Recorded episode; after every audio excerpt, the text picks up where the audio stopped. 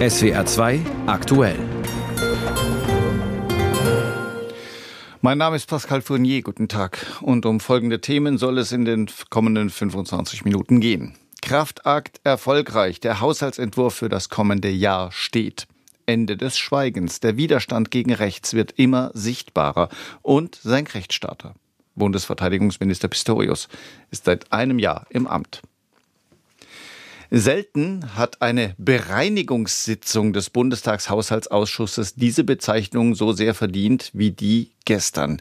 Denn nach dem Klimafondsurteil des Bundesverfassungsgerichts klafften auch im Etat 2024 Milliardenlöcher. Es gab also einiges zu bereinigen. Zwei Besonderheiten der gestrigen Sitzung. Zum einen war es bereits die zweite Bereinigungssitzung zum Haushalt 2024. Normalerweise genügt für einen Etat eine. Nur diesmal kam eben das Karlsruher Urteil dazwischen. Deswegen musste das Zahlenwerk nochmal gründlich überarbeitet werden. Zweite Besonderheit. In der Regel sind Bereinigungssitzungen parlamentarischer Marathon. Verlängerungen bis tief in die Nacht sind üblich. Gestern war man schon am frühen Abend durch. Worauf sich der Haushaltsausschuss schließlich geeinigt hat, das fasst Berlin-Korrespondent Lothar Lenz zusammen. Neun Stunden lang hat der Haushaltsausschuss gerungen, dann waren auch die letzten Etatposten geklärt. Der verspätete Bundeshaushalt für dieses Jahr, jetzt ist er fertig. 477 Milliarden Euro will der Bund ausgeben.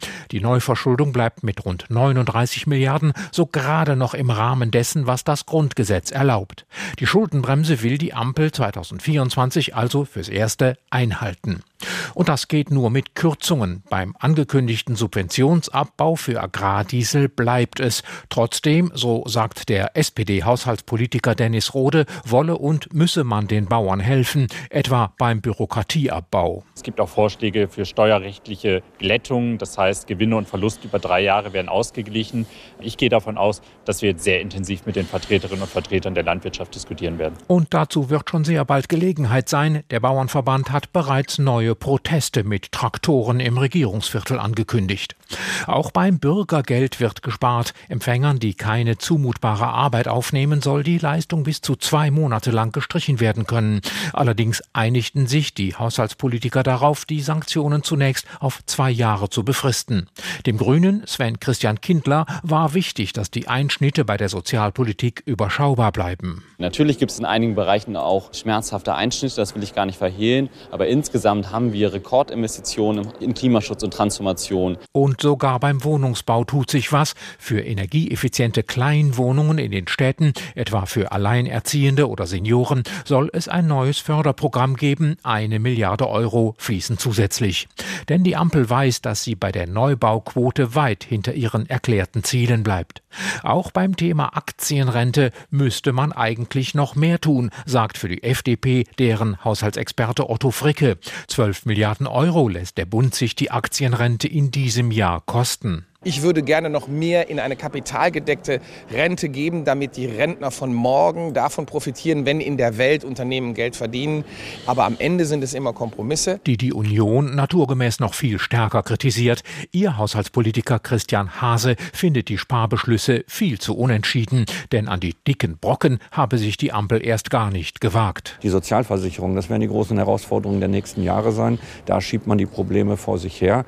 Das ist heute auch noch mal deutlich geworden, dass man eher so in den Tag hinein denkt. Und auch für die Unternehmen im Land bietet der Haushaltsentwurf schon gar keine gute Perspektive, bemängelt CDU-Mann Hase. Ich glaube, das große Problem in Deutschland ist, dass wir Bürokratie abbauen müssen. Das kostet schon mal nichts. Aber an zweiter Stelle auch die Wirtschaft stimulieren müssen. Und da haben wir überhaupt keine Ansätze gesehen. Also wird es wohl wieder kontrovers zugehen, wenn der Bundestag das Haushaltsgesetz Ende dieses Monats berät. Die Verabschiedung im Parlament ist dann für Anfang Februar geplant. Danach müssen auch die die Länder im Bundesrat dem Etat für 2024 noch zustimmen. Gestern Abend in der Mainzer Innenstadt wieder mal eine Demonstration gegen rechts im Allgemeinen und gegen die AfD im Besonderen. 5000 Teilnehmer zählte die Polizei. Trotz winterlicher Kälte von einem Querschnitt der Bevölkerung berichten Beobachter von Schülern und Studenten bis hin zu Rentnern sind praktisch alle Altersgruppen vertreten. Sie verbindet das gemeinsame Anliegen Ich bin auf jeden Fall gegen rechts und vor allem gegen die AfD. Auch hier in unserem äh, Rheinland-Pfalz oder wo auch immer möchte ich nicht haben. Auf keinen Fall. Weil ich gegen die AfD bin und gegen die rechte Bewegung und den Rechtsrutsch in ganz Deutschland eigentlich ja. oder Europa. Weil wir halt einfach diesen ganzen rechten Kack und die Nazis nicht befürworten und dagegen sind. Das waren damals genauso Anfänge, wie sie im Moment hier abgehen. Und da habe ich meine große Angst. Stimmen von der Mainzer Demo gestern Abend.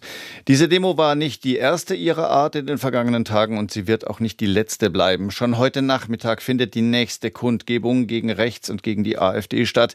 Diesmal in Hamburg. Für das Wochenende sind weitere Demos angekündigt. Nicht nur in der Bevölkerung wächst die Sorge vor der politischen Rechten und die Sorge um die Demokratie, sondern auch bei Mandatsträgern auf allen politischen Ebenen, die ebenso wie die Demonstrierenden offenbar vor allem ein konkretes Ereignis aufgerüttelt hat. Aus Berlin berichtet Gabor Hallas. Viele sind aufgewühlt. Der Grund einer Recherche von Korrektiv über Kontakte der AfD zu Rechtsextremisten und über geheime Pläne, Millionen Menschen auszuweisen. Menschen mit ausländischen Wurzeln, auch wenn sie einen deutschen Pass haben. Die AfD spielt die Vorwürfe herunter, sieht sich als Opfer und als die Partei, die den Rechtsstaat verteidigt. Im Bundestag greift Bernd Baumann die anderen Parteien an. Die Wähler strafen sie ab mit einer Urgewalt, die in der Geschichte der Bundesrepublik einmalig ist. Panik macht sich breit. Man kann ihre Angst geradezu riechen. Auch im Parlament sorgen sich immer mehr um die Demokratie. Britta Hasselmann, Fraktionschefin der Grünen, spricht von Wachrütteln auf der Straße und im Parlament. Ich glaube, dass alle demokratischen Kräfte egal ob in der Regierung oder Opposition, gefordert sind, in so einer Situation zusammenzustehen gegen Feinde der Demokratie. Und die gibt es, darüber kann niemand hinwegsehen. Es ist auch Schluss jetzt mit der Verharmlosung, Banalisierung. Günter Krings ist der rechtspolitische Sprecher der Unionsfraktion. Die Sorgen kann er verstehen. Kritik an der Politik sei in Ordnung, aber wenn es gegen die Demokratie geht, sollte offen widersprochen werden. Das fängt, glaube ich, im Familien- und Bekanntenkreis auf dem Arbeitsplatz an dass man, wenn jemand äh, Politik kritisiert, ja, darüber können wir reden, aber wenn er dann sozusagen die Institutionen schon in Frage stellt, dass man dann auch entgegentritt. Von Berlin nach Freiberg sind es keine 250 Kilometer. Doch Sachsen, wo die AfD besonders stark ist, ist weit weg von Berlin. In Freiberg sitzt der parteilose Landrat Dirk Neubauer, einer, der immer auch Optimismus verbreitet hat, aber in diesen Tagen klingt er skeptischer. Panik ist kein guter Ratgeber, aber die Sorge ist groß, das muss man einfach sagen. Wenn man sich die Entwicklung der letzten Monate ansieht, wie Diskurs stirbt, ähm, wie Austausch stirbt, wie der Kompromiss stirbt, dann kann einem schon bange werden. Ja. Neubauer macht sich Sorgen. Denn im Herbst wird in Sachsen gewählt. Die AfD könnte stärkste Kraft werden, auch weil ländliche Regionen in Berlin oft vergessen sind. Die AfD jetzt zu verbieten, davon hält er gar nichts. Er fordert eine Vision, eine Idee, um Probleme vor Ort besser zu lösen. Ich weiß nicht, wovor wir Angst haben. Das ist, aber wenn wir so weitermachen, das weiß ich, dann geht es schief. Das kann jetzt niemanden überraschen, dass irgendwann der Punkt kommt, wo es vielleicht rutscht. Und hier rutscht gerade was. Im September wird in Sachsen, Thüringen und Brandenburg gewählt.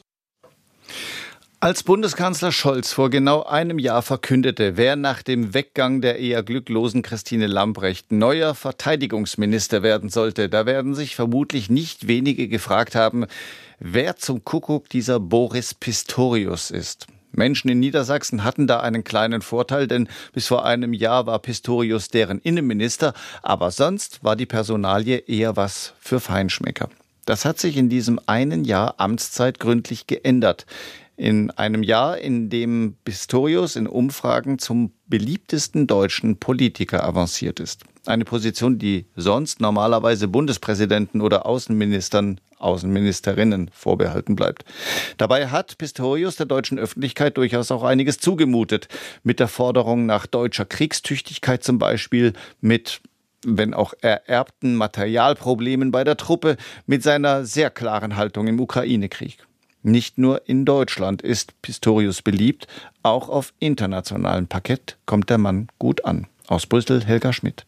Minister, die neu ankommen in Brüssel, machen Fehler. Überall stehen Fettnäpfchen rum. Christine Lamprecht trat in mehrere, zum Beispiel als sie die gerade überfallene Ukraine zuerst nur mit Helmen unterstützen wollte. Oder Annegret Kramp-Karrenbauer, ihre Vorgängerin. Sie sorgte für Stirnrunzeln bei den Alliierten, als sie beim ersten Auftritt im NATO-Hauptquartier gleich eine Friedensmission für Syrien vorschlug. Ohne jede Absprache mit den Partnern. Sowas kommt nicht gut an in Brüssel. Solche Fehler sind Boris Pistorius nicht passiert.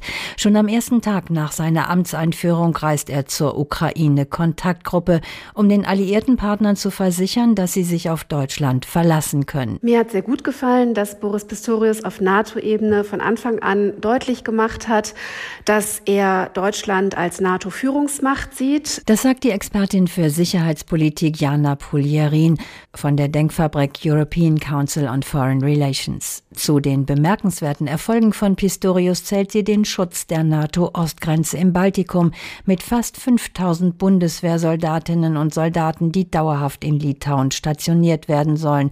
Das war seine Idee. Am deutlichsten zeigt sich das an der Entscheidung für die Litauen-Brigade, womit Pistorius glaube ich, Führungsverantwortung an der Ostflanke manifestieren und signalisieren wollte. Und ich glaube, dass das eine sehr gute Entscheidung war, weil es eben ein wirklich großes Bekenntnis von Deutschland ist. Internationalen Journalisten fällt auf, dass da aus Berlin plötzlich einer mit guter Laune kommt. Ein Minister, der seinen Job wohl gerne macht, heißt es und das auch sagt. Hallo, schön Sie wiederzusehen. Jetzt täglich hier Heute ist äh, zweiter Tag Verteidigungsminister. In Pressekonferenzen wechselt Pistorius mühelos zwischen Englisch und Deutsch. Auch das verschafft ihm Sympathien. Für die NATO-Spitzen allerdings zählen andere Dinge. Das bekommt Pistorius schnell zu spüren. Die größte Volkswirtschaft Europas soll mehr tun für die Ukraine. Pistorius versucht rauszukommen aus der Defensive weg von der Anklagebank. In seiner Amtszeit wird Deutschland zum zweitgrößten Waffenlieferanten für die Ukraine nach den USA und weit vor den europäischen Ländern. Trotzdem zieht er im November eine düstere Bilanz der Lage in der Ukraine. Ich glaube, dass insgesamt wir jetzt eine Situation sehen, das ist ja offenkundig, die einerseits viele Bestandteile hybrider und digitaler Kriegführung hat, aber andererseits auch sehr an Stellungskriege aus dem letzten Jahrhundert erinnert. Von anderen NATO-Verteidigungsministern hört man in Brüssel vorsichtigere Töne, von Pistorius nicht. Er spricht aus, dass es auf dem Schlachtfeld praktisch keine Erfolge gibt. Ein Abnutzungskrieg, von dem lange die Rede ist, findet statt. Die Geländegewinne wechselseitig sind außerordentlich marginal. Jens Stoltenberg, der NATO-Generalsekretär, sieht das ähnlich. Den beiden wird ein vertrauensvolles Verhältnis nachgesagt. Überhaupt ist im Hauptquartier viel Positives über Pistorius zu hören. Kritische Töne beziehen sich allenfalls auf die Zusammenarbeit auf EU-Ebene, erklärt die Politikwissenschaftlerin Jana Pulierin. Ich glaube, es gibt keine konkrete Idee oder Vision darüber, was die EU im Bereich Verteidigung eigentlich beitragen kann mangelnde europäische Kooperation, das zeigt sich vor allem bei der Produktion von Waffen und Munition. Da gehen die Europäer immer noch ihre eigenen nationalen Wege zusammen mit ihren eigenen nationalen Rüstungskonzernen. Da unterscheidet sich Boris Pistorius kaum von den Ministerkollegen aus den anderen Ländern. Helga Schmidt berichtete. Zurück ins Inland. 2014 stellte die Stadt Leinfelden-Echterdingen bei Stuttgart einem muslimischen Verein ein Grundstück zur Verfügung räumte ihm das sogenannte Erbbaurecht ein. Der Verein wollte auf dem Grundstück eine Moschee erbauen. Soweit so gut und auch so unumstritten. Allerdings sollte der Verein das Gotteshaus innerhalb von vier Jahren fertigstellen. Nur 2018 war die Moschee eben noch nicht fertig. Deswegen forderte die Stadt Grundstück und auch Erbbaurecht zurück, ganz wie vertraglich vereinbart. Das Ganze ging vor Gericht bis heute der Bundesgerichtshof eine endgültige Entscheidung getroffen hat, und zwar zugunsten der Stadt. SWR-Reporterin Alena Lagmüller. Eine Moschee in Leinfelden-Echterdingen. Darauf warten die muslimischen Bürgerinnen und Bürger schon lange. Heute hat der BGH entschieden, mit dem bisherigen Erbauer geht es jedenfalls nicht weiter. Leinfelden-Echterdingen hat dem gemeinnützigen islamischen Kulturverein ein sogenanntes Erbbaurecht eingeräumt. Das bedeutet, der Verein darf auf einem städtischen Grundstück eine Moschee erbauen. Allerdings hat der Verein den Bau nicht rechtzeitig fertiggestellt. Bei der mündlichen Verhandlung im November sieht Oberbürgermeister Roland Klenk die Verantwortung dafür beim Verein. Es gab in dieser Zeit zahlreiche Vorfälle, die letztlich auch dazu geführt hatten, dass eben der Partner hier durch sein Verschulden diese Verzögerungen verursacht hat. Die Richterinnen und Richter des fünften Zivilsenats geben ihm recht. Leinfelden-Echterdingen bekommt sein Erbbaurecht wie im Vertrag vereinbart zurück. Eine Vergütung für den angefangenen Bau bekommt der Verein nicht, denn das fast fertige Gebäude hat einen Verkehrswert, den die Stadt beim Wiederkauf des Grundstücks vergüten muss. Eine Beseitigung des Baus hat die Stadt hingegen nicht gefordert. Oberbürgermeister Klenk hält aber an seinem Vorhaben fest. Ich will da jetzt rechtlich festen Grund unter den Füßen haben. Ich werde mich auch intensiv mit unserem Gemeinderat beraten. Ich selbst verfolge immer noch das Ziel, dass äh, unsere muslimischen Mitbürger eine gute Stätte bekommen, wo sie ihren Glauben ausüben können. Was macht einen deutschen Staatsbürger, eine deutsche Staatsbürgerin aus? Jeder und jede siebte hierzulande hat keinen deutschen Pass lebt zwar oft genug seit Jahren, vielleicht sogar Jahrzehnten hier, ist mehr oder weniger integriert, zahlt Steuern und so weiter, hat aber keinen deutschen Pass und bleibt damit zum Beispiel von politischer Teilhabe komplett ausgeschlossen. Auf 14 Prozent der Menschen hierzulande trifft das zu. Das sind über 10 Millionen. Das ist eine beträchtliche Quote. Aus Sicht der Ampelregierung außerdem ein Missstand, den es abzustellen gilt, mit einem neuen Einbürgerungsrecht, mit dem sich am Vormittag der Bundestag befasst hat. Oliver Neuroth live in Berlin. Was konkret will die Ampel am Einbürgerungsrecht denn ändern? Ja, im Kern geht es darum, dass Menschen aus dem Ausland schneller als bisher den deutschen Pass bekommen können, wenn sie denn wollen. Nach fünf Jahren hier im Land und nicht erst nach acht Jahren wie bisher. Wer herausragende Leistungen bringt in der Schule, im Job, der kann auch nach drei Jahren schon eingebürgert werden. Eine Grundvoraussetzung, der Kandidat, die Kandidatin muss selbst für den Lebensunterhalt sorgen können, also nicht auf staatliche Leistungen angewiesen sein und ausgeschlossen von all dem, von dem neuen Konzept sind Straftäter. Warum soll denn das bestehende System geändert werden? Was erhofft sich die Ampel davon? Die Bundesregierung will Deutschland attraktiver machen als Einwanderungsland. Es geht vor allem um den Fachkräftemangel. Die Bundesinnenministerin argumentiert, wer schneller den deutschen Pass bekommen kann, fühlt sich hier auch schneller integriert, darf dann ja zum Beispiel auch wählen. Und das könnte vielleicht den Ausschlag geben für IT-Experten, für Mediziner aus dem Ausland zu sagen, Deutschland ist für mich interessant. Das hat Ministerin Nancy Faeser bei uns im aktuellen SWR-Interview der Woche klargestellt und folgendermaßen ausgeführt. Es gehe einfach um den internationalen Wettkampf, um die Konkurrenz, um die besten Köpfe. Wenn Sie sehen, was beispielsweise klassische Einwanderungsländer wie USA, Kanada, Australien, was sie den Menschen bieten, damit sie in ihr Land kommen und ihr Fachwissen dort einbringen, beispielsweise einen sehr schnellen Einbürgerungstitel, sehr schnell auch Hilfe bei Unterkunft und anderen Dingen, äh, dann haben wir dort einfach Nachholbedarf. Der Faeser spricht außerdem von mehr Wertschätzung für die Menschen aus dem Ausland, die in Krankenhäusern bei uns arbeiten, in der Pflege. Und aus ihrer Sicht gelingt genau das mit einer schnelleren Einbürgerung.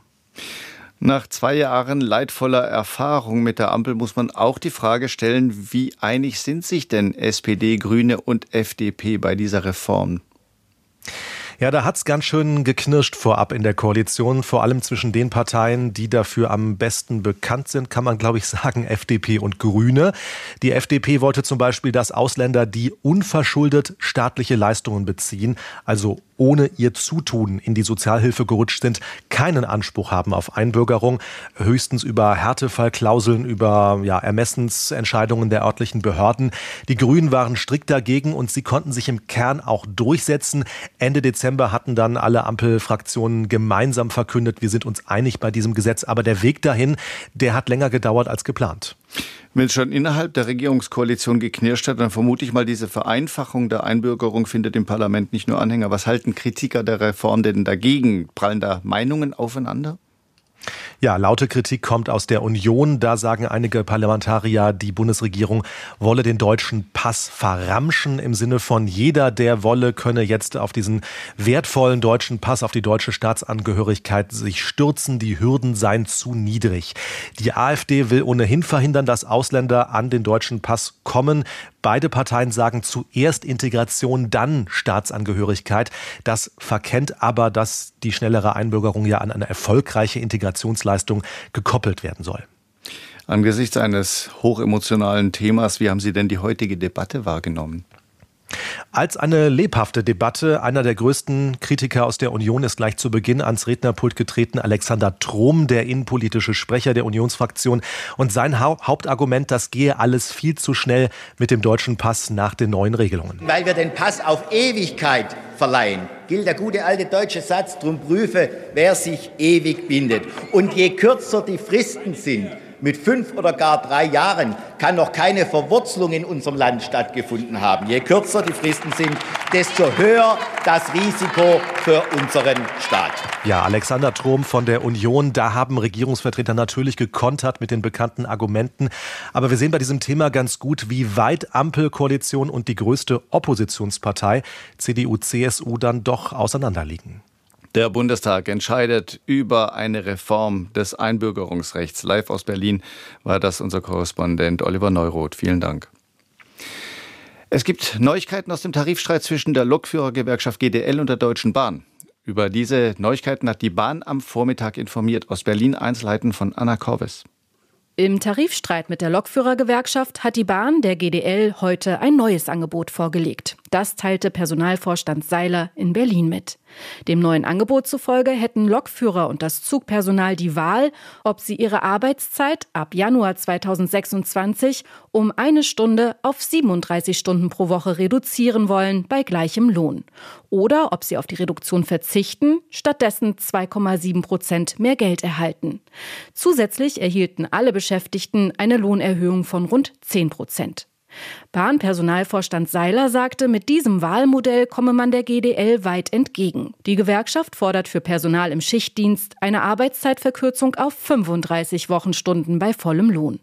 Bahnvorstand Seiler forderte die GDL erneut dazu auf, zu verhandeln statt zu streiken. Die Tarifgespräche liegen derzeit auf Eis. Eine Schlichtung hat die GDL abgelehnt.